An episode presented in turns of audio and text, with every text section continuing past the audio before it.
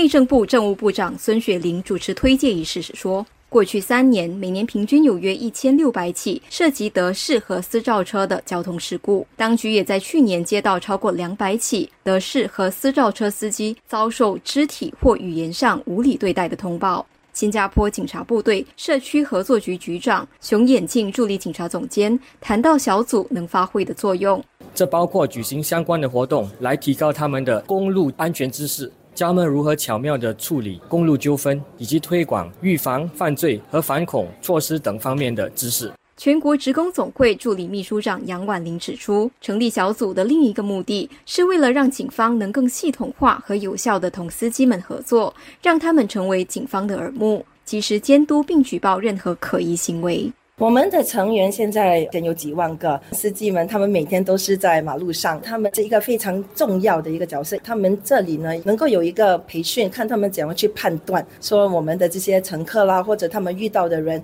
是不是需要帮助啊？所以我觉得呢，这个是双赢的。孙雪玲也在仪式上颁发杰出社区合作奖给四十五个协助警方打击和防范罪案的利益相关者。城市频道记者陆佳丽报道。